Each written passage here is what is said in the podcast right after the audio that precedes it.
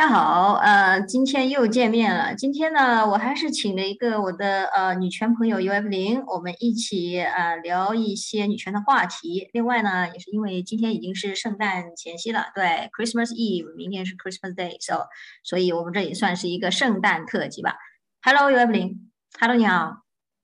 Hello，Hello，Phoenix，啊祝大家 Merry Christmas。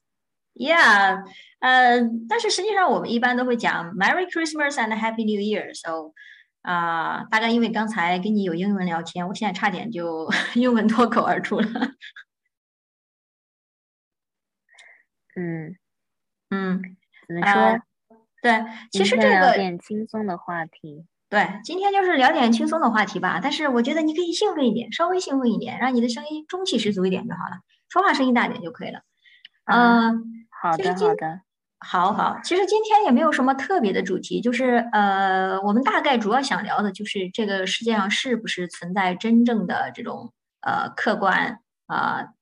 正义，所以中立这种立场。嗯，但是在开始这个话题之前呢，我就想稍微聊一下啊，因为今年又是一年一度的圣诞节了嘛。呃，作为一个圣诞节啊、新年啊，还有这种中国的呃新春呐，这种各种节假日呢，一般来说。嗯，我感觉身边的人啊，尤其是这种呃已经成家立业的这些人呢，特别喜欢就是啊互相问候，就是哎，你圣诞节啊，你春节有什么安排呀？哎呀，你是不是要跟自己的亲戚朋友一起过呀？你要不要去 party 呀？要不要去旅游啊？哇，你是一个人啊？啊，原来你是一个人啊？那好像嗯很孤单啊，很无聊啊。他们好像会，如果说我们是一个人的话，我们经常会听到这样的一些。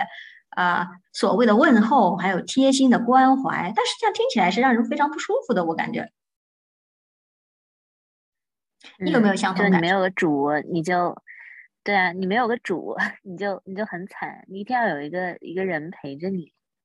对，而且我还听到很多朋友就会跟我跟我抱怨，就不是抱怨啊，就是建议啊，说，哎，你你要不要去，比如说去哪里玩啊？你找个朋友多好啊！这个时候。我一般呢，我就会啊，以前嘛，我还会自己思考啊，真的没有朋友啊，那怎么办啊？是不是就不能玩了？但是现在呢，我一般都会反驳他们，我说，如果我想去哪里玩，我一定要等一个跟我能互相理解、能玩到一起的人再出发。那我这辈子如果等不到那个人的话，是不是我这辈子就不要开始我的旅行了？嗯，对，永远不要出发，这个要等万事俱备，那真的，那真的太难了。你想，就算。三观一致，然后玩的也来，对吧？那嗯，很多方面，比如说生活习惯，哎，我有洁癖，你特别邋遢，然后那这个怎么搞？是的。而且更不要说，嗯，其他还有很多，比如说你喜欢做美食，你喜欢布置家里，是吧？对啊，如果你真的要等一个人，你给他给他做饭，或者他给你做饭，或者你们一起去布置，那难道你等不到那个人的时候，你的家里就要像猪窝一样吗？然后你就自己就懒得下厨，永远就是将就啊，煮个方便面啊，是吧？然后就不能做一桌丰盛的食嗯，对。而且其实每个人是很不一样的，即使说我们有再多的相似的点，我们其实还是很不一样的。嗯，对，每个人都不一样的。就比如说，呃，我记得你说你说过，你比较放松的时候是做家务，对吧？整理。对我特别喜欢做家务，特别喜欢收纳，收纳可以给我呃刺激我分泌多巴胺，就让我可以有一段比较久的这种愉悦的感觉。嗯，还好你是跟我讲你喜欢做家务。如果要是其他人，肯定说：“哎呀，以后谁娶了你就有福了。”哎呀，以后谁是你对象就有福了。嗯，对，对，所有人对就会觉得啊，以后你是不是就会你是一个勤劳的家务驴是吧？怎么怎么样？但是我觉得这个角度真的很有问题，就是。他们在说出这种话的人，一般都认为，如果你一个人有优点，比如说你擅长整理、做家务，是吧？啊，你擅长决策、挣钱，那么你将来你这些所有的优点，肯定是让别人受利、受益的。就是感觉默认我默认人跟人之间是一定就是你不剥削我，我就剥削你，是吧？嗯，就是不是我吸你，就是你吸我，就是人跟人之间永远只有吸跟被吸的关系。对对，你说到这个，我又想起来，呃，这个很多很多就是不了解这种这种女女感情的一些这个所谓的直女吧，他们会自然的带入这种异性恋的模式来臆测，呃，女同性恋的这种生活。啊，他们就会因为因为因为大家都看到了，在这种异性恋的婚恋模式里面啊，啊，很多都是男的在吸女人，比如说他要图女人这个子宫做胎气，是吧？图女人这个情绪价值啊，不管这个男的在外面多么受压迫，多么的低三下四，一旦回到家里，那就是霸王一样的存在，是吧？是大爷一样的存在，嗯，可以可以发现袜子满天飞，对，还可以摔摔。还可以摔锅打碗啊，然后这个饭做咸了，老子生气了，要不给老婆一顿打，是吧？给孩子一顿打，回家就开始指点江山，挥斥方遒，哎，快点就是全方位伺候老子。对呀，所以在这种异性恋模式里面，百分之九十五甚至九十九，百分之九十九以上，我个人认为百分之九十九以上都是女的在被男的吸，因为男的人家不会生孩子呀，而且男的人家这个 Y 基因天残呀。天残的 Y 基因会导致这个男的比较暴力，比较这种就是不稳定，就像一个火药桶一样啊，一个不生气，一个这个不开心就要对别人拳打脚踢。另外还有就是因为这个这个残缺的一个基因就比较自私，每次都想到自己，所以才会这个在这种男女关系里面会有丧偶式育儿啊，动不动出轨呀，犯一个全天下男人都会犯的错啊，这种不管是什么样的情况，其实最终都是女的在吃亏。所以很多这种人看到的情况都是女的被吸啊，提供情绪价值、家务价值、育儿价值啊，甚至还要挣钱，做一个女强女。但是，对，但是我感觉他们忽略的一点，就是如果这个关系变成了女女关系的时候，不管是女生跟女生在一起，是朋友也罢，是恋人也罢，大多数更好的一个状态是互相扶持的。嗯，就是说两个人。就是你喜欢做饭呢，那可能我喜欢整理，是吧？然后你喜欢那个呃旅游呢，可能我更喜欢这种美食。反正就是大家的这个爱好不一样，但是在共同的关系里，就是彼此出一份力。而且我觉得，其实女女关系就是女性本身就跟这些天烟外染有很大很大的区别，就是。女性的情感连接是非常浓厚的，而且，嗯，女性的这种情感的丰富跟细腻程度，男人是永远没有办法想象的。嗯，那当就是一个女人，她愿意跟另外一个女人去去发展到一段亲密的关系，肯定是不是说哦，上来我对你什么电光火石之间一眼万年什么那种异性恋爱情模式，嗯，其实不是这样子的。其实基本上我所了解的。呃，就是女女之间的这种亲密关系的连接，都是基于在长时间的交往、了解、熟悉，到一起经历了一些事情之后，从一个非常自然的友情，啊，那大家可能会在一个自然而然的节点上，尤其是可能啊年龄稍长一点的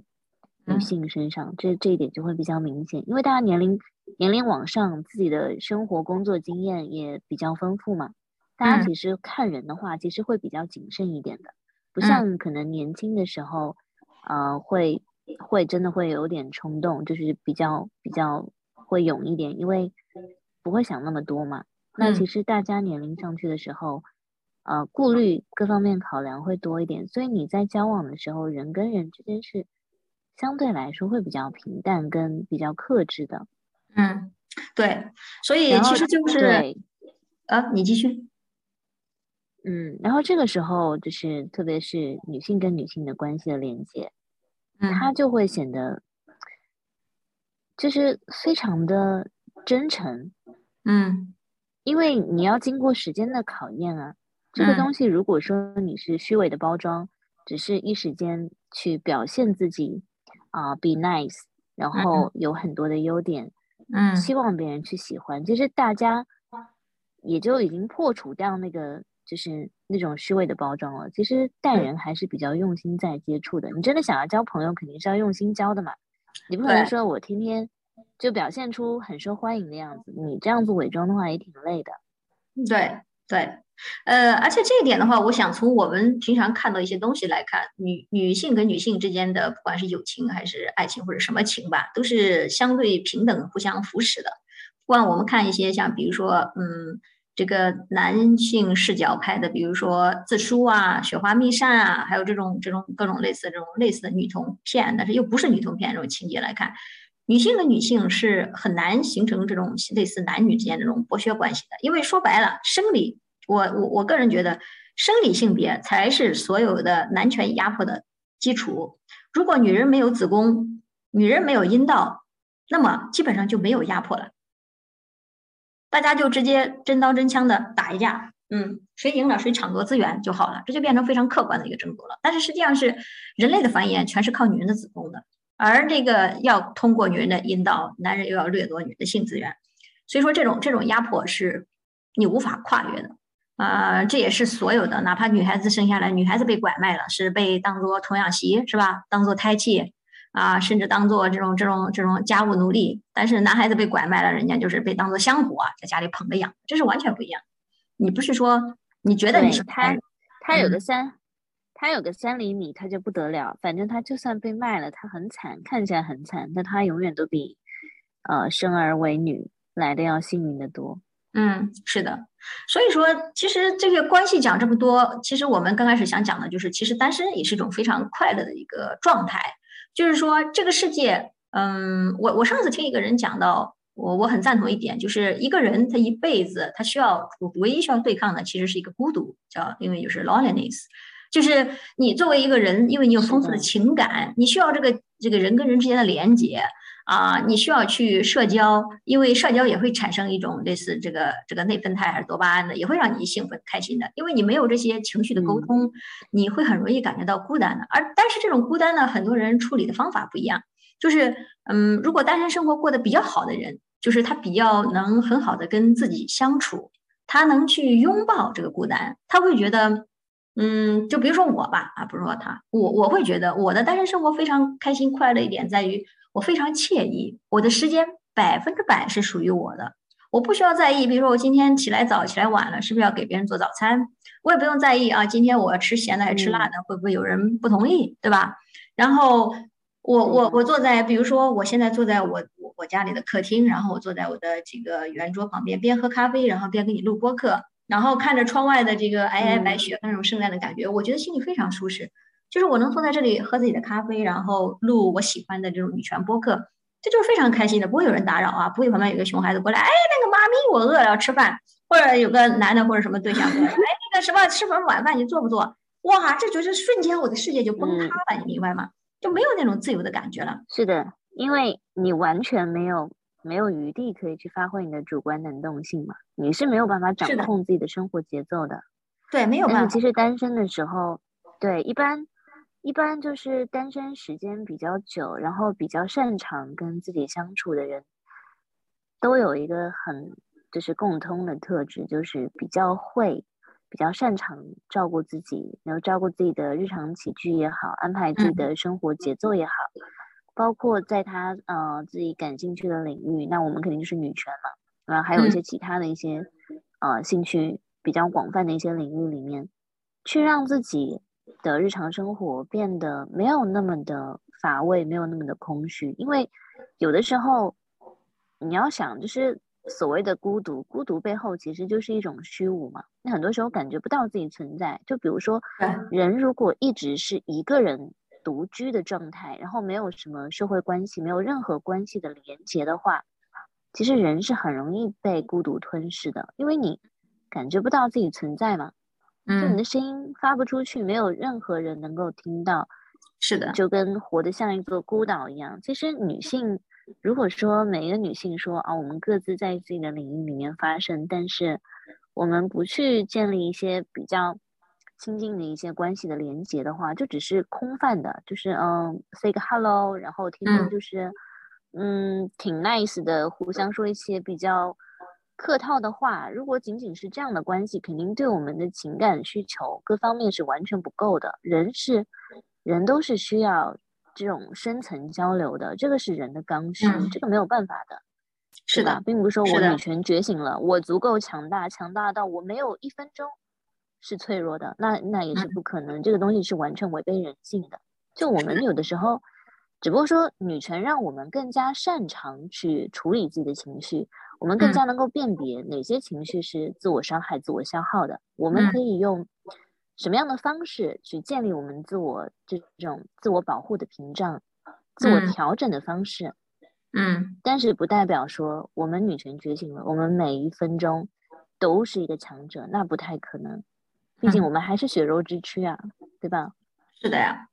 因为虽然说女权思想，我觉得是一个对女性来说非常好的解放自己甚至武装自己的武器，但是并不代表我们要什么存天理灭人欲。就是说，你永远无法就是把人的这种这种劣根性、人的这种弱点、人性的弱点是无法被消除的。就比如说。啊，很多人会要求女权、激进女权啊！你讲的那么好，那你自己应该是圣人啊，是吧？你为什么不帮助结婚的女性呢？你为什么不帮助这种我被男朋友欺负的女人呢？你们这是不是厌女啊？这种其实就是很强的一个道德绑架了。就是说，我们每个人的精力和时间是有限的。就像我作为一个激进女权流派的激进女权主义者，我真的没有精力去帮结婚的女性。我们等国有百分之九十六的女性都结婚了，你们稍微联系一下，连接一下呀！你们天天在网上互相发声、互相 echo，，建立一个同温层，建立一个互助会都可以啊。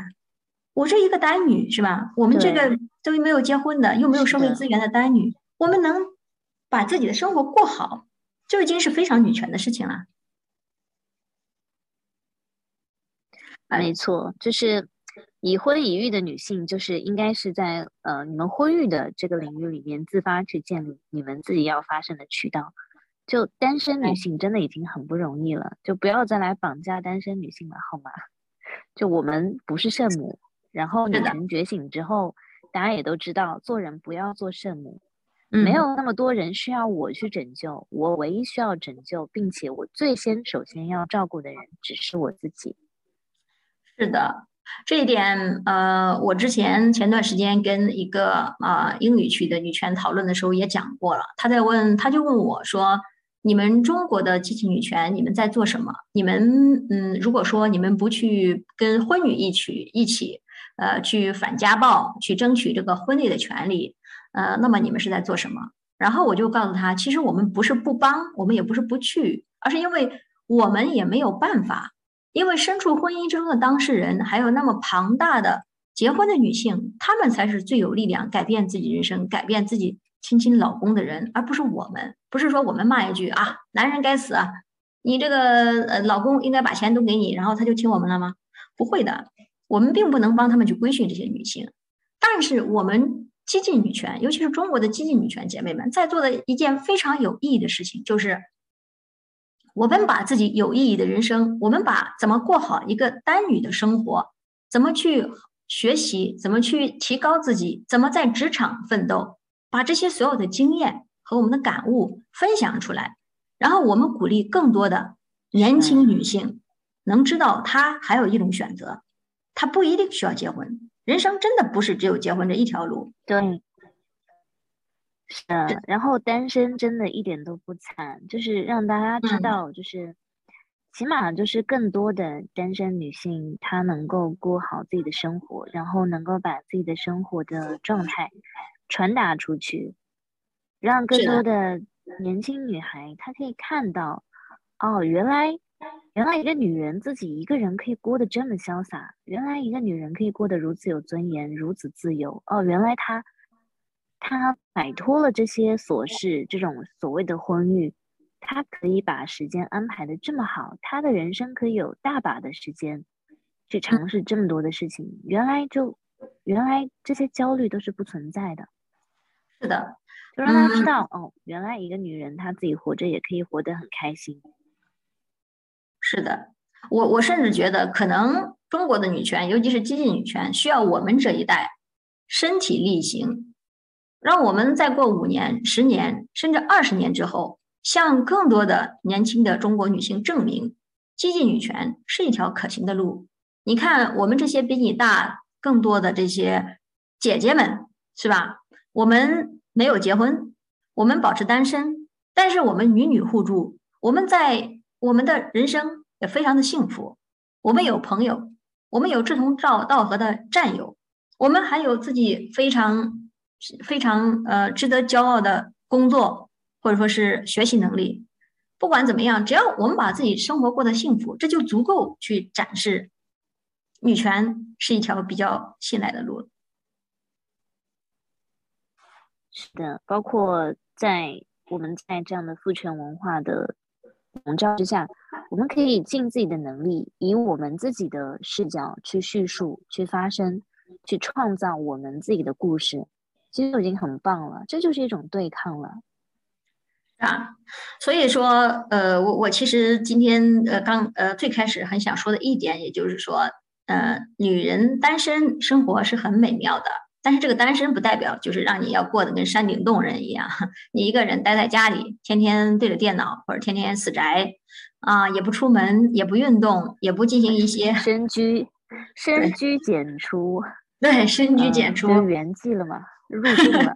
对我，你单身生活不需要这样的。单身生活你还可以非常的丰富多彩，你可以有自己的朋友，你有可以有自己的工作圈，有可以自己的生活娱乐圈，还有爱好圈，是吧？比如说你喜欢冲浪，你喜欢滑雪，嗯啊，你喜欢 hiking，你喜欢露营，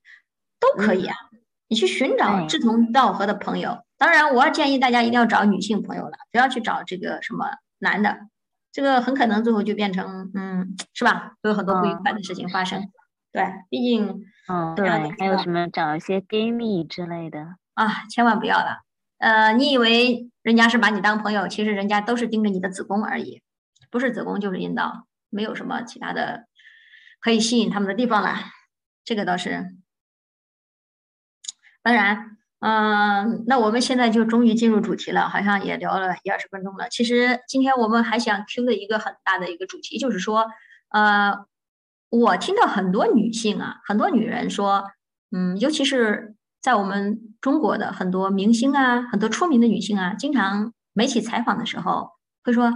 呃，媒体会问她你是不是女权？她说啊，不不不，我不是女权，我最多只是一个女性主义者，但我不是女权，我还远远不够。或者说，啊，好像讲的非常温柔啊，讲的非常委婉，但是实际上只是怕把女权的帽子扣在自己头上罢了。嗯，是的，就是你看，在等国有多少女星公开场合她敢女权出柜的？女权都要用“出柜”这个词，对，很少的。而且，一是除了。不承认自己的女权，另外还有一些女性会说啊，我不是女权，我不支持女权啊，我觉得中国的男女已经很平等了，或者说我是个女人，但是我不觉得女人要怎么怎么样，就是当他们一开口就带着一股味道，就是他们是理中客，他们是中立的，是吧？那所以我就想知道这个世界到底存不存在中立这样真正的一个立场？那 U F 零姐妹，嗯，你觉得？这个世界上存在理中客或者中立这样一个立场吗？呃，我很早以前啊，但我还是 Lib Fam 的时候，比较自由仙子的时期，我是真诚的相信这个世界上啊有所谓的理中客的。嗯，但是实际上，呃，经过一系列的观察，包括自己的实践，我到现在其实我根本不相信有什么所谓的理中客。嗯，因为你要知道，当人当然需要追求理智了。但是，当人越发追求理智的时候，其实人是越容易接近疯狂的。本身追求绝对的理智，它就是不存在的事情。然后在很多时候，呃，你会发现，就比如说像女权跟男权这件事情，大家很清楚的知道，既得利益者天平倾向的是男权。那你说，在天平完全倾向在男权的时候，你说我屁股往中间一坐，我是一个所谓的理中客啊，我不支持女权，也不支持男权。我是所谓的一世独立的第三方势力，我是一个理中客，那你觉得可能吗？那你一定是会滑到男权那个权重最重的地方，你一定是滑向那边的。那随便再讲一讲网上啊，不管微博啊、豆瓣这些，就是所谓网络骂战特别容易掀起来的地方，大家会发现，哎呀，怎么一件事情那么容易发生非常激烈的冲突，甚至会有很多的所谓的网络喷子开始在网上激情开麦，对吧？嗯啊，键盘侠开始大战三百六十回合。那你在这样的吵架的时候，你就会发现，呃，A 跟 B 吵架，然后呢，它渐渐会分化出 A 跟 B 两个阵营。那这两个阵营肯定就是对立面。那你说 A 跟 B 当中，你觉得 A 跟 B 里面会有人是理智、客观、中立的吗？那肯定不可能，对不对？这个时候 C 出来了，他说：“哎，我大喊一声，我是这个天外来客，我是理中客。”那这个人的下场是什么呢？这个人的下场一定是会被 A 打成是 B，被 B 打成是 A，哪有什么理中客，根本就不存在，好吧？理中客他就是个笑话，就像个无稽之谈一样。他自认为自己是那个最正义的啊，最最最中立的那个人，实际上他也并不是。因为你要知道，人其实他是受限于自己的经历，他自己的知识水平，包括人是由情感驱动的，对吧？嗯，就你在说任何话的时候，即使像我说一些东西的时候，我觉得我在呃现在状态比较理智或者怎么样，我很多时候我的发言还是会去受我主观情绪去引导啊。嗯，是的，这个我没有办法，对我没有办法否定啊。嗯，我又不是个 AI，我又不是个机器人，就是 AI 为什么就要讲到 AI 了？AI 为什么取代不了人，永远取代不了人的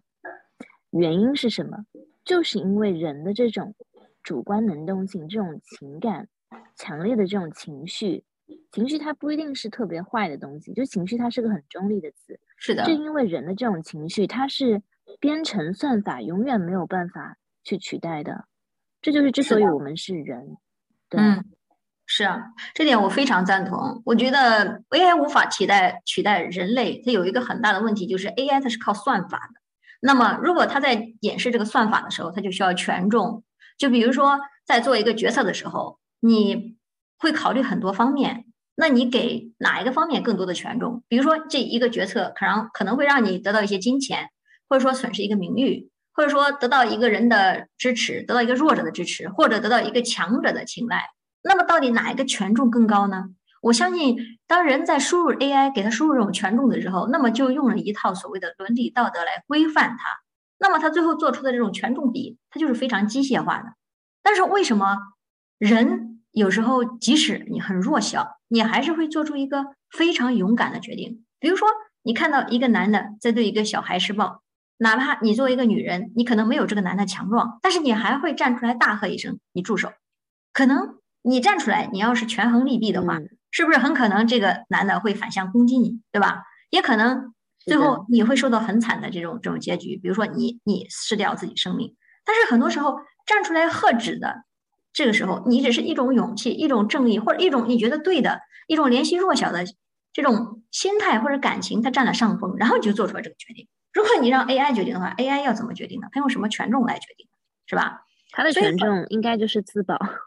呃，AI 如果说它会死，那它一定是自保；如果 AI 不会死，那可能它就会呃想办法，就是对吧，阻止武力。但是这种这种东西，很多情况下人做很多很多的决策，就比如说振臂一呼，我要反抗这种腐朽的这种这种统治阶级，是吧？或者说我看到了很多女人这么惨。嗯，在婚姻里受尽的压迫，在男权社会根本没有办法发生。就像就像现在我我看很多中国女性被这种什么三胎政策，还有动不动谈个恋爱分手了还要退一些什么分手费呀，还有还有什么结婚离婚了生完孩子孩子被男方抱走还要退一些彩礼之类的，我就会觉得女人这个时候真的是真的是当牛做马，连奴隶都不如啊。可是这个时候我们出来做女，作为一个女权，我在网上发声。可能在中国，女权是一个很污名化的声音，是吧？或者说，我说出我是女权，我在生活中甚至都没有可以沟通的朋友。但是我考，我为了融入这个社会，我就我就不说我是个女权了嘛。我为了让很多社会传统或者说这种传统价值观认可我，我就要跟他们一样，也去走入婚姻，去贡献我的子宫，去得到一张他们颁发的，嗯，这才是女人应该做的这样一个牌坊嘛。啊，真是一个好女人。贤良淑德，善解人意，这个无私奉献。对你生了孩子，终于完整了，你才是一个完整的女人。嗯，好女人就是要这个家庭工作两不误，是吧？要做女强女。嗯，所以说这这么多的牌坊，你背不背得起啊？所以很多时候，我今天也在感慨，就是我在发推特的时候，我很感慨，就是我突然觉得啊，激进女权啊。它这个，因为激进女权，我们是 radical feminist，我们的目标是志在解构整个男权的基础、男权的基石，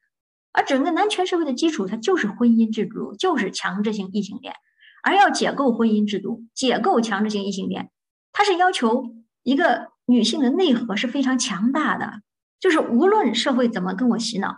无论这个社会给一个异性恋女人，给一个结婚的女人颁发多么大的牌坊，什么中国好母亲、英雄的妈妈，是吧？生十个孩子的英雄的妈妈，或者什么各种各样的牌坊，我都不会为了这种所谓的虚名假利，去放弃我自己作为一个独立人的自由的选择。所以，如果一个女人她接受积极女权理论，甚至选择成为一个积极女权主义者。她本人一定是非常勇敢的。我其实真的，虽然我天天在做这个播客，我们也在聊经济女权，但是我本人真的可能没有想过说有很多很多女性会变成经济女权，因为毕竟很多人，很多女性选择的是跟这个男权社会妥协，是去结婚啊，去跟男人约会啊，去生孩，去给男人生孩子，去做男人的这种家务奴隶，然后回来又生字字血泪，又比如说什么这个。李李静蕾是吧？声声控诉自己的什么王力宏老公，太多了这种例子。可是话说回来，我并不是进行一个受害者羞辱，我只是想说，在中国这个社会，即使他情况再糟糕，会有人把你五花大绑送上花轿，送到男人的屋子里去卖给他做老婆吗？不会呀。是的，其实比起这样子的热搜榜。对吧？排排在前面的这种这种事件，我更加关心的是底层女性。每一个底层女性，她血淋淋的、活生生的个人事迹。嗯，但是话又说回来了，我们讲到了就是中立，就是在这个世界不存在中立。所以说我个人的观点是，如果李亮磊发文控诉王力宏，那么我一定是站李亮磊的，因为她是女人，因为相比王力宏，她是弱者。所以说，没错，这个世界没有中立，我不可能站在那儿说啊，你结婚了，你自己咎由自取，所以我什么话都不说，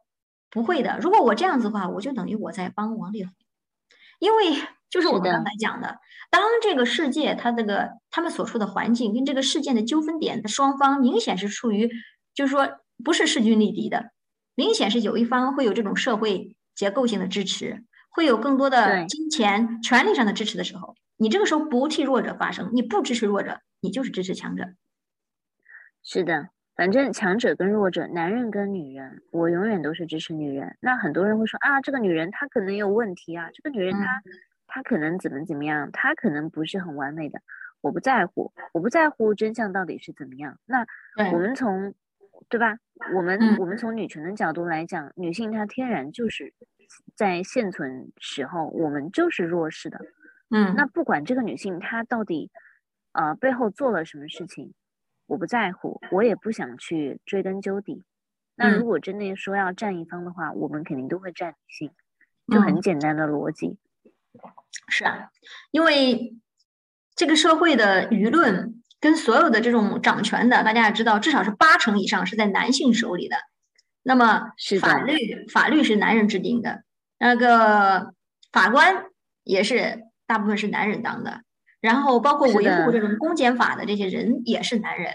那包括话语权最大的也在男人嘴里。那这个时候在这种环境下，当一个女人跟一个男人起争执的时候，你说你是理中客，你真的你就是在偏向男人，就是在帮男人，没有所谓的理中客。没错，对，没错。你要想现在现在一个女性女性受到侵害，她要去维权，她要去发声，她前路有多难？就多少人想要让她闭嘴？对，如果你作为一个顺性别女性，嗯，作为一个所谓的命运共同体，哎，这个时候你跑出来说我作为一个女人啊，但是我觉得这个让子弹飞一回，什么？我觉得这个等一个反转。如果你说出这样的话的话，那你真的是完全屁股是歪到男权那个兜里去的。是的。因为呃，我也想起来最近听的播客，包括我感慨一下婚姻制度的一个说法，就是啊，像这种大家明明已经很知道婚姻制度它就是吃女人的，当女人进到这个婚姻制度之后，那你会被胁迫生子，然后生子之后你要被胁迫做一个好母亲，也就是做做同样的事情。如果一个比如说一个女人在家带孩子，然后做一个好母亲，还要工作啊，还要天天育儿，别人就会认为她是应该的。她要照顾孩子是对的，但是如果一个男的稍微在家做点家务带点孩子，哇，好爸爸，绝世好爸爸，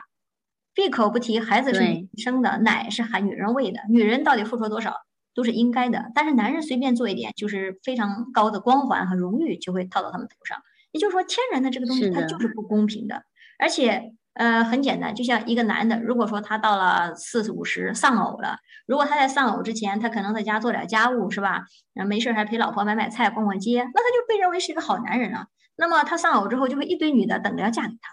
但是如果是一个，而且还认为这个女的再嫁给他之后，是会让他们家庭更幸福，甚至还能照顾照顾孩子。但是如果是女的丧偶，别人就觉得啊，你就应该做一个好好做个寡妇啊，好好带你的孩子。如果你要是改嫁，那么别人默认你改嫁了，是不是应该给新的男人再生个孩子啊？你不生是不是侵害人家的生育权啊？哇，你都不知道这种非人非人间奇闻。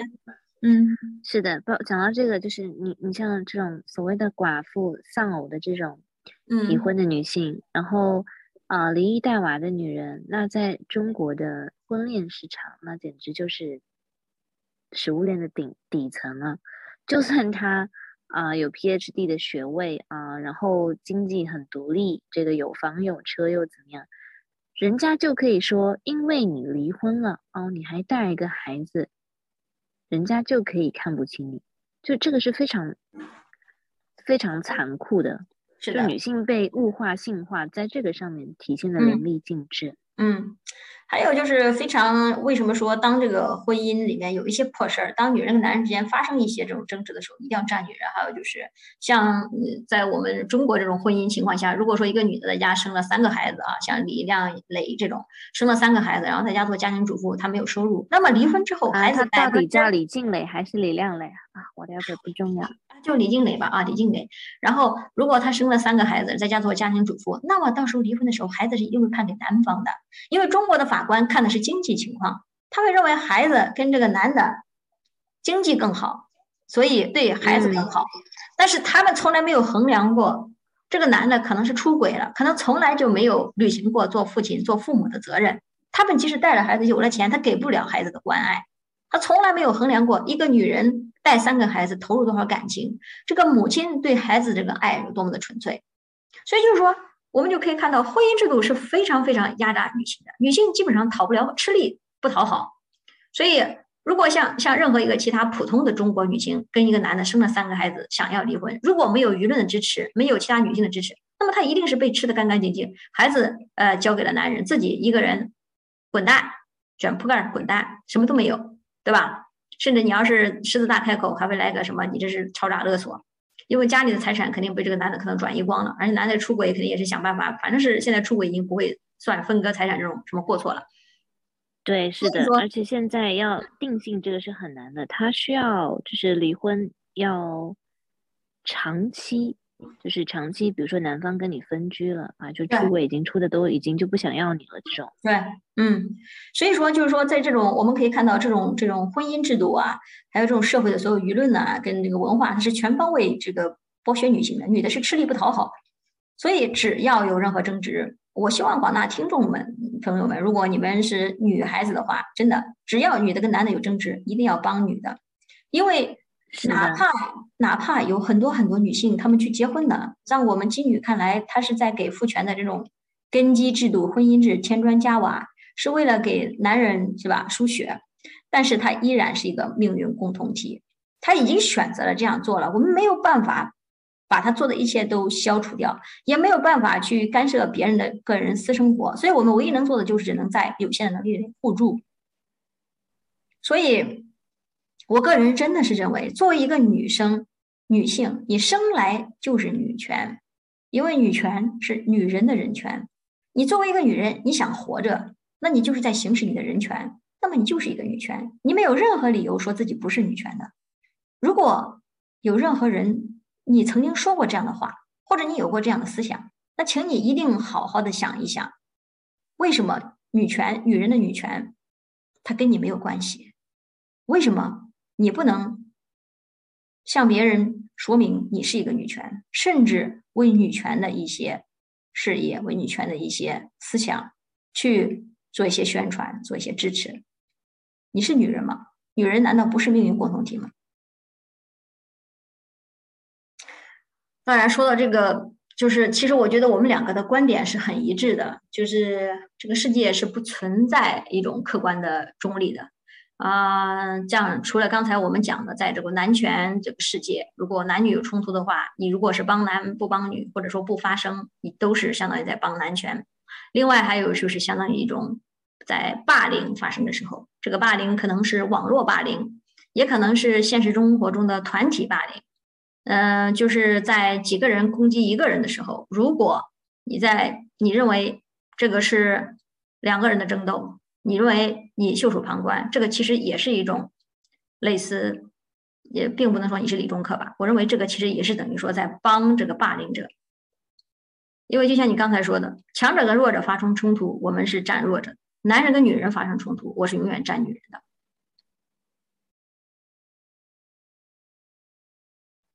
讲到网络霸凌啊，就网络霸凌其实越来越普遍了。嗯，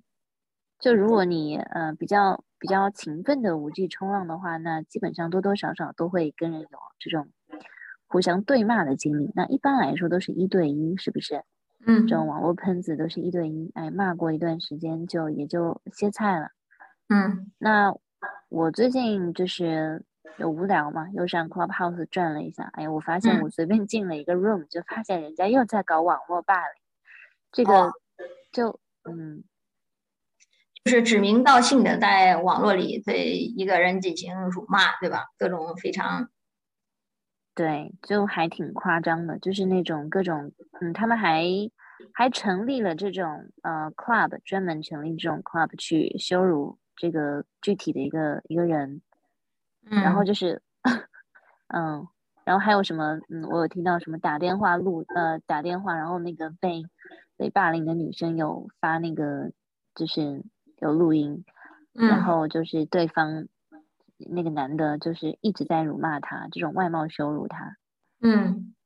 啊，你这种你这种说到霸凌的话，我就想起来，另外还有一个就是前段时间啊，不说前段时间吧，经常隔三差五的就会有这种微博呀，或者豆瓣啊，一些一些女的会来 Q 女同。呃，搞一些什么反性缘，好像没像没到年底就像冲 KPI 一样啊，我要反反性缘关系，反女女这种类似。然后当这种当他们把这种骂名骂到女童身上，然后甚至说要用这个观念来碰瓷妓女的时候，会有一些女童女权或者激进女权会反驳他们，对吧？进行一些反向的攻击。那这个时候有人就会说啊，不要吵啦，直女和异女，呃，不，直女和女童有什么好攻击的？互相骂来骂去，嗯。然后，我个人认为这种话是非常非常歪屁股的。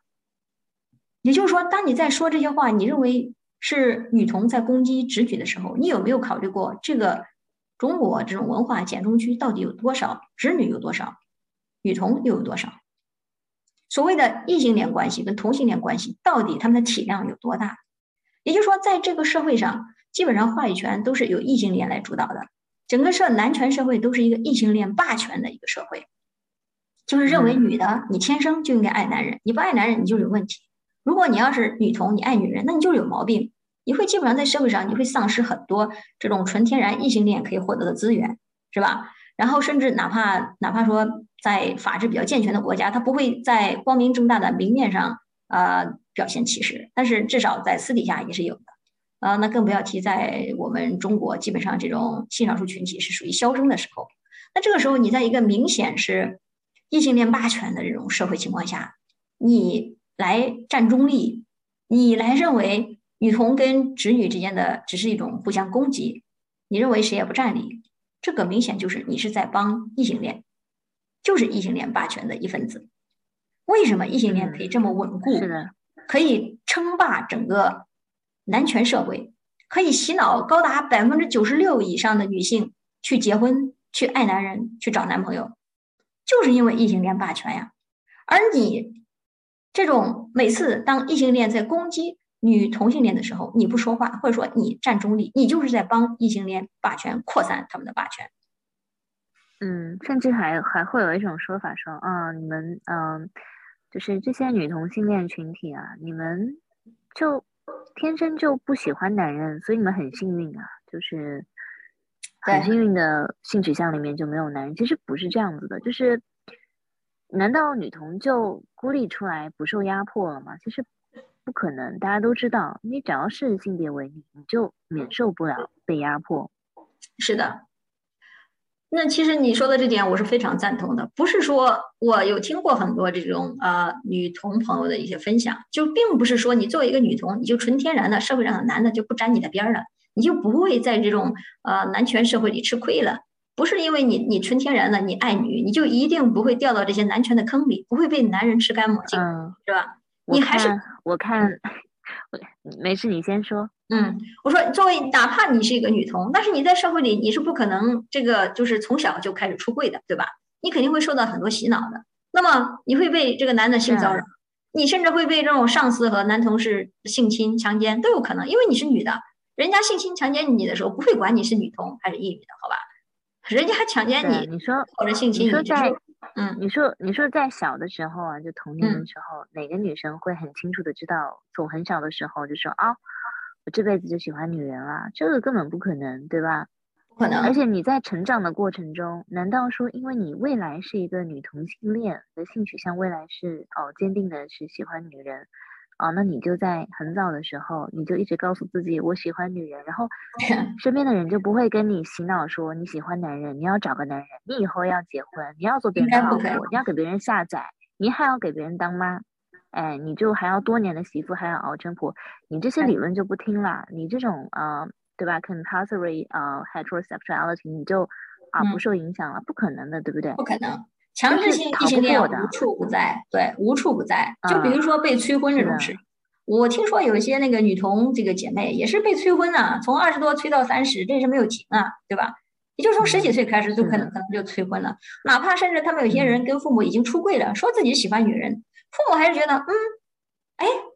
那你还是看一下吧。我这个介绍的男对象挺不错。对，嗯，对，别闹，你就是叛逆，你就是还没有懂事。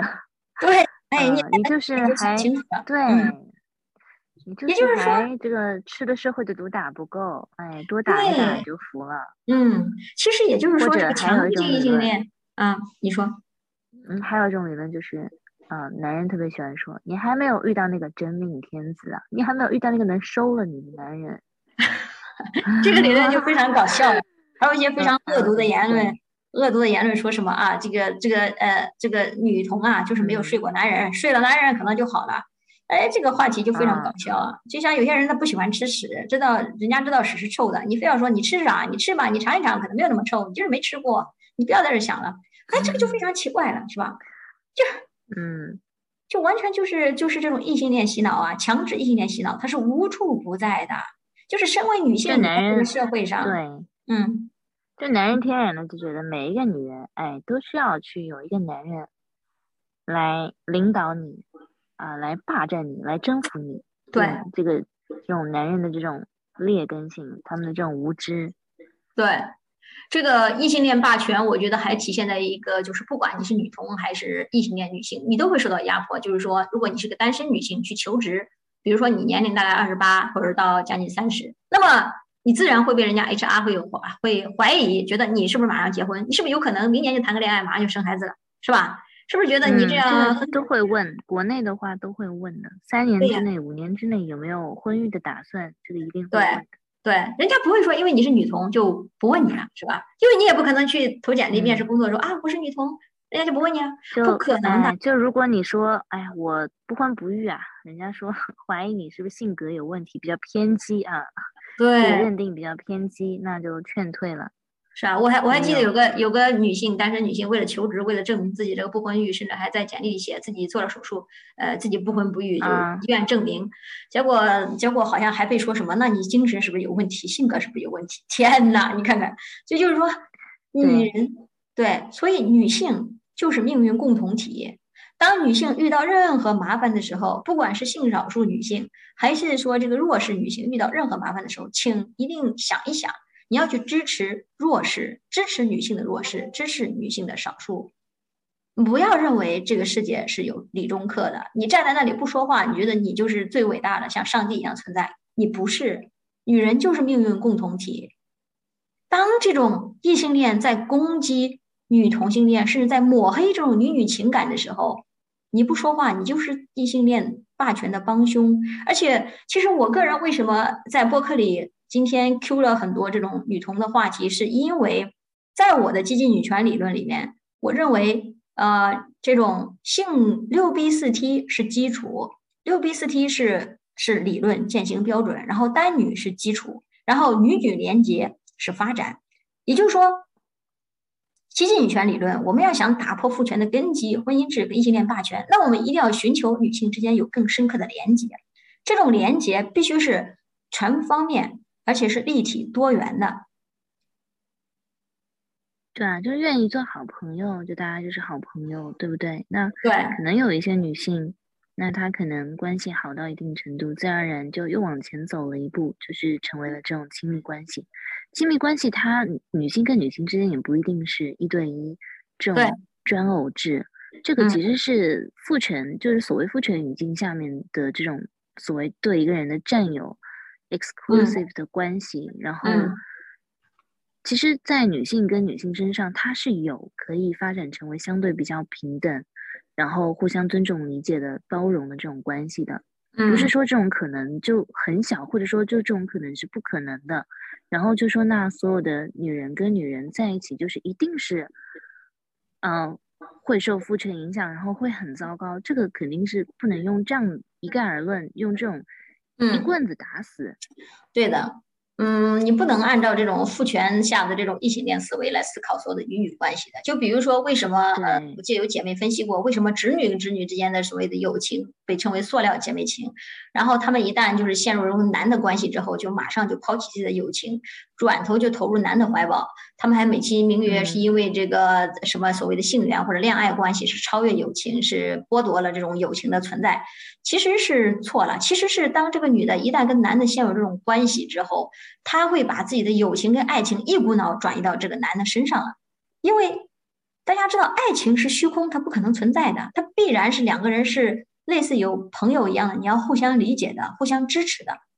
而这种互相支持跟理解，它是产生人类产生一个感情连接的基础。所以说，侄女之所以很容易背刺自己的闺蜜，很容易。变成了防火防盗防闺蜜的原因，是因为她把自己的友情跟爱情一股脑的投到男人身上了。但是这个男人并不可能把她当成平等的友人来对待，所以跟他这种所谓的爱情也是不可能平等存在的。其实我我个人理解啊，就是有些女权，她把所谓的性缘的这种主张，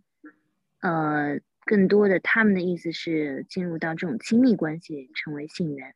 那其实很很好反推的，就是女性一定要跟一个男人谈恋爱，发生以性欲为基础的这种连结关系，她才会被迫害吗？不是的，你强奸一个陌生女性走在路上，她就可以被身边随时被一个陌生男人去迫害的，这个大家都知道吧？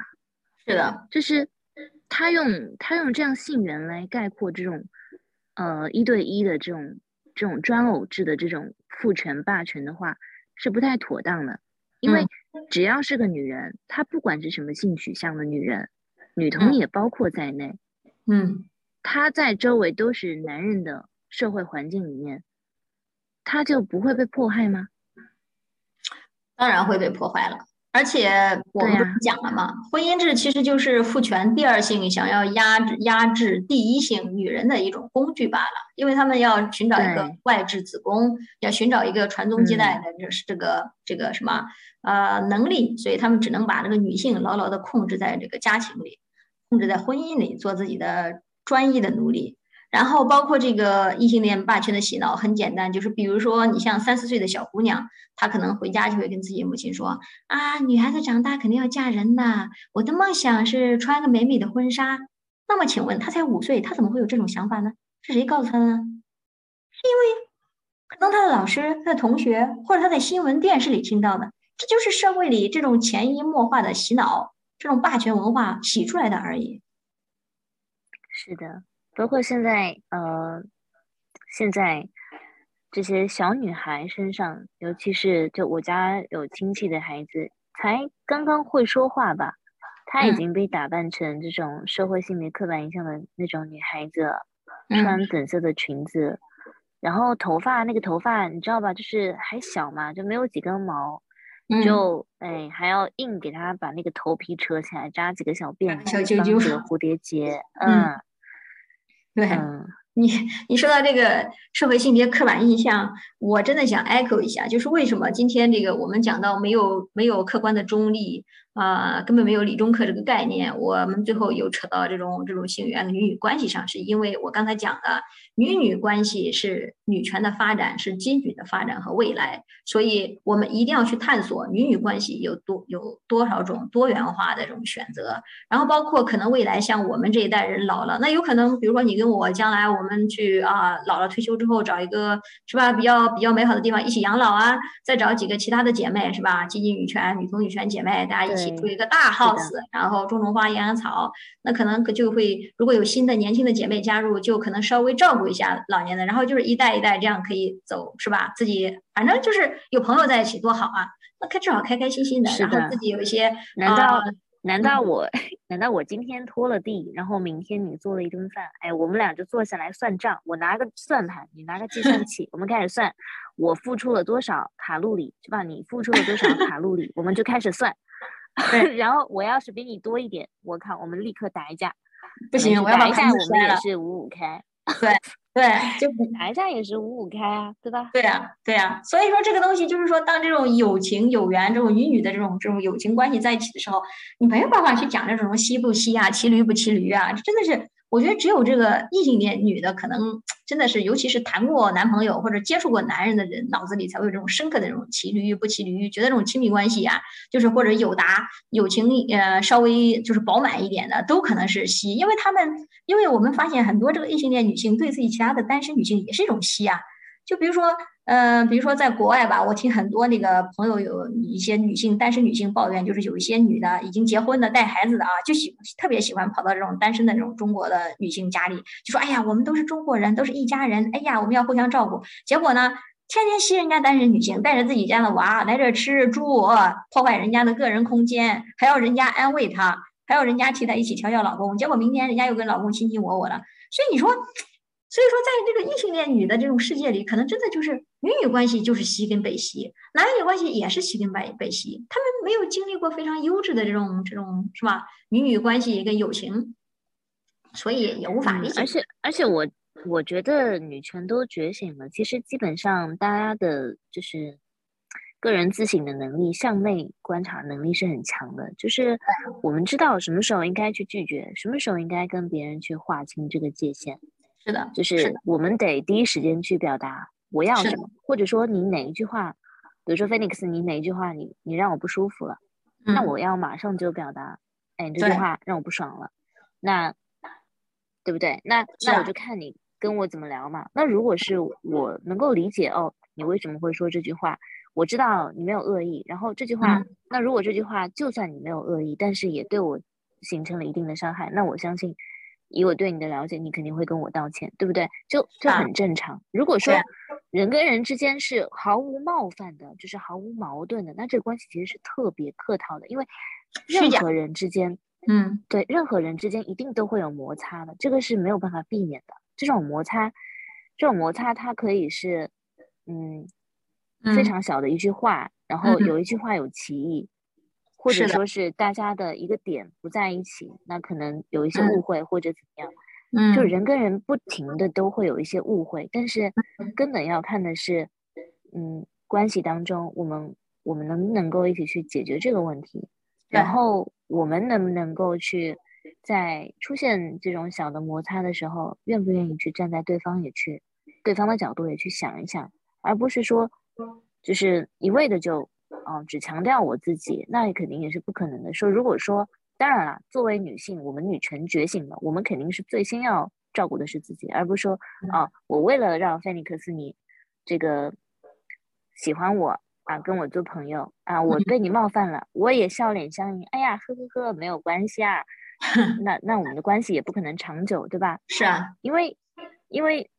会得寸进尺嘛。那这个问题如果不解决的话，我去隐忍了，我委屈往肚子里吞了，嗯，那下一次的矛盾呢？我再往肚子里吞，那人永远不可能真的去做违背自己本心的事情。他可以做得了一时，他不可以，他做不了一世。嗯，对，对吧？这个这点我非常非常赞同。就是说，人跟人的关系，它并不是非常完美的，就像是鲜花一样。为什么说侄女之间的友谊是塑料姐妹情呢？那是因为塑料姐妹情就是塑料花嘛，塑料花看起来很漂亮，但是它很假，它没有生命啊。就是彼此之间的客套，一旦遇到了自己的什么亲亲老公，或者遇到了自己的什么真爱，那男友，那马上就抛弃自己的侄女，是吧？可以，比如说孕妇可以骗其他女的过来把被她老公强奸的，还有什么可以出卖自己女朋友，然后让自己这个男朋友意淫的，或者说还有像江歌这种，是吧？会被这个女女性江歌，对，侄女江歌跟刘星的事情真的太典型了。对啊，会被什么什么侄女的男朋友这种这种乱刀捅死的，这种情况都太多了。但是重点就是说，一段感情的健康就在于可以好好的，就是你可以开始，你可以随时开始，你也可以随时结束。然后这一点我就不得不 echo 了。女女之间的情感之所以非常的优质，甚至百倍千倍于男女之间的情感，就是在于女女之间的情感随时可以开始，可以结束。就在结束的时候，不会遇到很多狗血的这种，比如说大家知道，比如说我们经常看社会新闻，是吧？前男友凶杀的，是吧？什么前老公杀死前老婆全家的，什么开车碾压的啊，现在进家里灭口的，哇天呐，这都是男的干的呀！你见过哪个女的跟女的说谈个恋爱最后分手了跑这家杀杀全家的，或者说杀前女友的有吗？没有啊，是的，为什么？对呀，因为 X X 基因是非常稳定的，X X 基因首先女性就没有暴露跟跟这种暴力和杀戮，另外就是女女之间更能理解。哪怕是最后退一步，大家结束这个关系也是非常这个友善的，包括女女间的友情也是。呃，反正据我的了解和听说，我感觉这个就是呃女同之间或者女女之间这种友情，差不多能能抛弃男人的这种友情，都还是非常健康的，就不会出现那种啊今天防火防盗防闺蜜啊，明天就是背后就跟着你抢男人搞雌竞啊，这种还是很少的。是的，嗯。啊，就算可能女女之间会有一些问题，就是一些摩擦、一些矛盾，或者说一些不太成熟、处理不好的地方，嗯，对吧？那这个还有很大的探索空间啊，就是也没有必要把这个事情拿出来，就是大肆的批判，可以批判没有问题，就是，但是根本不是为了去完全的否定，跟说消解掉哦，女女是禁止走入这种亲密关系的，因为女女走入亲密关系。就一定会啊，我信你，你信我，就是这个这个理论本来就是不成立的，因为我现实就就把我身边的朋友，我现实就看到了很多对，呃，真的蛮健康、算蛮良性的这种女女关系了。反正女男之间是根本不可能有的，那人家那么多年能够做到，这就是一种最好的证明了，最好的例子了。那你专门挑一些你觉得你看到的不好的、负面的。你拿出来说，因为我看到了眼前这个啊，他说他是个女同性恋啊，然后他的这个一地鸡毛，所以呢，所有的女女之间就不可能存在真正的可以比较平等互助的关系。哎，他们拿那种什么全全中国也没几个的什么提卵劈怀呀，拿全中国也没几个的什么女权这边搞这个模仿这种什么 TP 恋的这种东西来抨击整个这种女女的感情是非常无稽之谈的。毕竟相比这种，你看，相比这种你结婚的女人，个个都在卖子宫啊，都在给男人怀孩怀孩子，那这个伤害率这简直就是核弹跟这个什么对核弹跟真正有繁殖焦虑的，真正有繁殖焦虑的是男人啊。是男人，女人是本身，女人本身是没有什么繁殖焦虑的。多少女人恐婚恐育啊？就算，就算她可能性取向光谱里面有男的，但是很多还是很多女孩子说，哎，我想要生孩子很痛啊，或者怎么样？就是女性本身就没有什么繁殖焦虑，说我一定，啊，我我没有见过哪个女的跟我说，我这辈子我的梦想就是要生三胎啊，我还我还没真没见过这样的。嗯，可能也会有吧，但是我我的人生经历里面真的没有遇到这样子的。哎，说实话，这个生理差异是没有办法的。我要是个男的，我也找个老婆，那给我生三胎吧，要不六胎七胎吧，外面再出去轨几个，生个十个孩子也不错。这种繁殖的这种这种这种欲望肯定很强，这种生一堆个一百个孩子，感觉非常自豪，是吧？反正不是我生，那问题就是我是个女的呀，我不可能去生那么多孩子，然后我也不可能让别人生那么多孩子，所以我们女人是不会有这种繁殖焦虑的。你哪怕心里再觉得自己，哪怕就是被别人攻击，你是精神男人，精神男人就能让别人怀孕了，精神男人就能强奸别人了。呃，我觉得还是算了吧，就小个子，我还能找到比我个子更小的去把他按着打一顿强奸，我至于吗？这种，哦，这种真的是无稽之谈。为什么我们要强奸别人呢？真的是这个东西啊，自己也不爽啊，还要别人爽，这太不太不人道了吧？当然这个话题扯远了，我还是继续刚才那个话题。我想最后收个尾，补充一点，就是啊，为什么呃今天要在这里一是 Q 这种这种反女女性缘的这种这种不合理性啊？为什么作为一个基金女权，我一定要把这个拿出来说？是因为这个反女女性缘真的伤害了基金女权的发展。如果嗯，基金女权姐妹，你真的了解基金女权的理论，你在探索呃女权未来有什么发展的方向跟可能的话。那么你一定能理解我现在所说的女女关系的多元性对于未来的纯女社区，甚至纯女世界，甚至女女连接有多么重要。而现在当下，在这种女女连接没有建立起来，激进女权只是一少部分的时候，就要被很多人来抨击。呃，女女甚至要反什么女女性缘之类，对这个激进女权的理论伤害是非常大的。因为激进女权，我们要解构异性恋霸权，我们要解构婚姻制度。你如果现在就把这种呃女女的可能性全部抹灭了、扼杀了，那么你怎么解构婚姻制度嘛？你靠一张嘴解构嘛？你知道很多很多异性恋霸权，你不你不让大家改变这种霸权思维，改变这种异性恋被洗脑的这种长期的这个儒家毒素的话，那么随时这个女的都可能做会说啊，我是个异女，我天生爱男人，我没有办法，我还是要找个屌，所以说 OK 好就结婚了，所以。很明显的，这个话题我今天就放在这儿了。我们再过五年、十年来看一看，现在所有在网上这种天天叫的非常厉害的反女女性缘的，天天没事骂女人骂的最烈的这些人，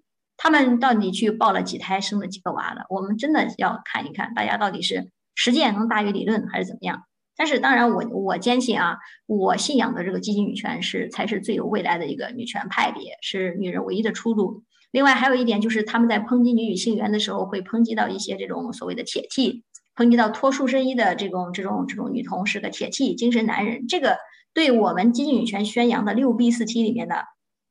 脱束身衣理论是有致命性的伤害的，会导致我们还没有开始宣传六 B 四 T，告诉大家脱束身衣有多么重要，可以帮女性更加的解放，帮你就是花呃不必要的不用花那么多不必要的钱，可以帮你节省很多精力来提高自己充实自己。这个事情跟这个号召，他还没有起步就被别人扼杀了，因为会有一群人跑出来攻击你留个短发啊，你是个男人，你没有穿这个花裙子，你你不像个女人啊，你就是个精神男人，你就是个铁 T。那这个时候还有什么女孩子敢去剪短发，敢去不穿那么不女性的衣服呢？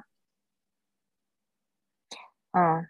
他们说的精神男人应该就是 FTM。对，所以他这种他这种对这种什么女童的铁器污名化，对这种动不动把这个不女性形象的，你就给人家扣一个什么精神男人，这种真的就是杜绝了脱束身衣女性脱束身衣的这条路了。就是很多女孩子可能她本身就不是爱男人的，我们说了，女人不是天生爱男的，她可能正在思考啊，我不爱男人，说不定我是爱女人的。这个时候别人跳出来说反女女性缘，女女关系一样垃圾，好，停了，继续回去说他的屌了。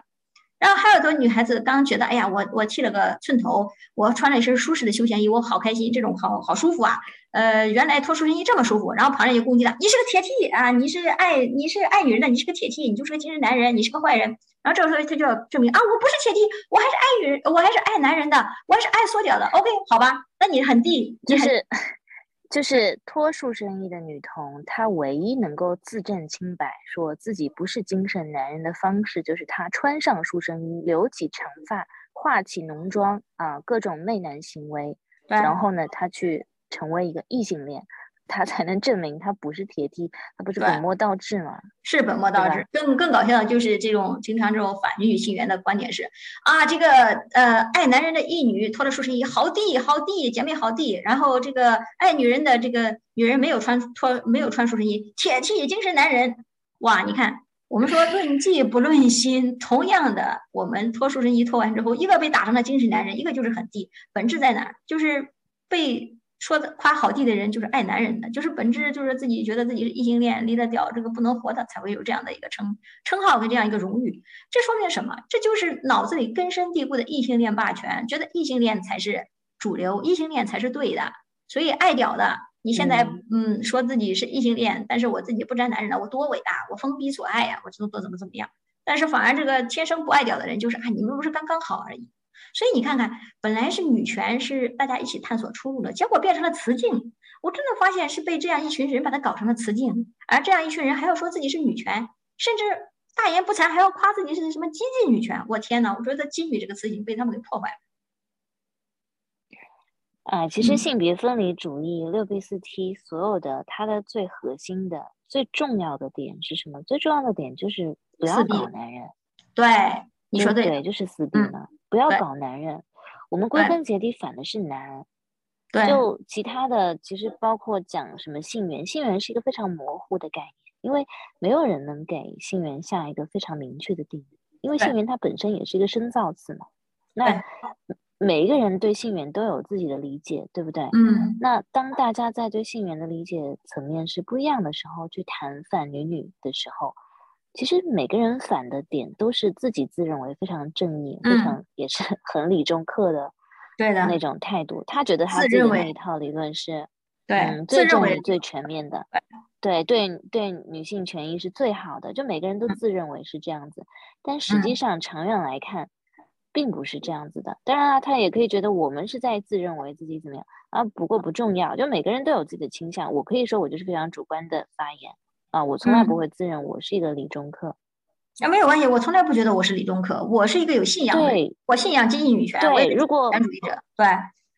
我的如果如果连我女权这里，嗯，对，如果连我自己说的话我自己都不相信的话，那我搞什么女权，对不对？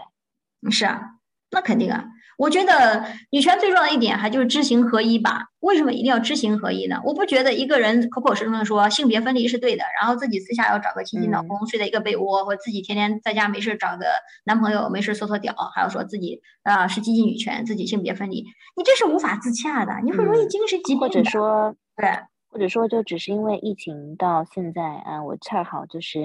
空窗期了，我恰好就是。女权觉醒到现在了，我一腔热血在呃实践了，我确实现在做到了，呃六 B 四 T，是啊，但是我我要真正要做的是什么？是从从我觉醒开始，我就坚定了，我此生不会再沾男人，也不会再走上我不会，对对，我不会向父权低头，我不会去某一天我突然之间觉得，嗯，也许找个男人也不错，也许向男权妥协换一点利益也不错。也许女权没有出路，我还是回到男权的怀抱。起码我站稳了这一条路，我不会再回头。对，女权是一条路，真的。如果你回头的话，你就前面的路都白走了。所以，我我我真的希望大家每个人成为一个女权，或者是想要成为一个女权的时候，你好好的思考一下，你到底想要什么。这条路并不平坦，也不宽阔。但是你是有姐妹在这里的，你是有同行者的。就比如说有主播我，还有对 UF 零在这里，还有甚至其他的开播客的各个姐妹在这里，还有推特的同同文层和其他各个同文层。我们其实需要解构的东西有很多。我们不但要说服自己，我们还要在理论上自洽。我们可以对一些所有的来自社会男权的攻击跟打压，我们可以做出强有力的反抗。就比如说刚才我讲到的这个脱书生衣，我们不能污名化铁梯，这个最重要的就是打破刻板印象。我在之前的主播在我的博客里有讲过了，你不打破刻板印象，那么你这个世界就要被跨性别占领了，就会变成了，比如说那个刚才你说的，小时候要是女孩子不爱不爱留长发，喜欢短头发，就会被跨性别说啊，你是想做男的，你准备好，马上就可以吃激素了，以后就可以做跨性别手术了。天哪，为什么一个女的不想留长发就是想做男人？这种刻板印象本身就是社会生造出来的，那我们女权反而不但不去打破刻板印象，还去加深这种刻板印象，那你到底是在搞女权还是在搞男权呢？我觉得这种对啊，持持这种理论的人，真的攻击什么铁骑是精神男人，攻击这个女性，呃，没有一个女性的外表，你就是想做男人的这些，真的可以回去洗洗睡了。你们碰瓷女权，也不会有人承认你们是女权的。嗯，但当然了，我也不想浪费这么多口水去去再去强调这种这种刻板印象这种事情了啊。这个也是比较搞笑的。大家在我们这个啊简中区域，尤其是在中国，跨性别理论是不会占领的。但是如何打破刻板印象，还是有很长的路要走。嗯，但是至少我现在就是，我觉得今天我们聊这么多也挺好的。我想最后收尾一句，就是一个女权姐妹在推特上讲的话，就是你自己就是方法，你自己可以不婚不育。你可以脱束身衣，你可以短发，你可以自由自在，你可以去学习，你可以去工作，你可以不找男人，你就是女权，你自己就是方法。好的，说的太好了，给你鼓掌。好，谢谢，啊，感谢幺幺零做客，那我们今天就先聊到这里了，拜拜。拜拜，嗯，大家拜拜，拜拜。好的，拜拜。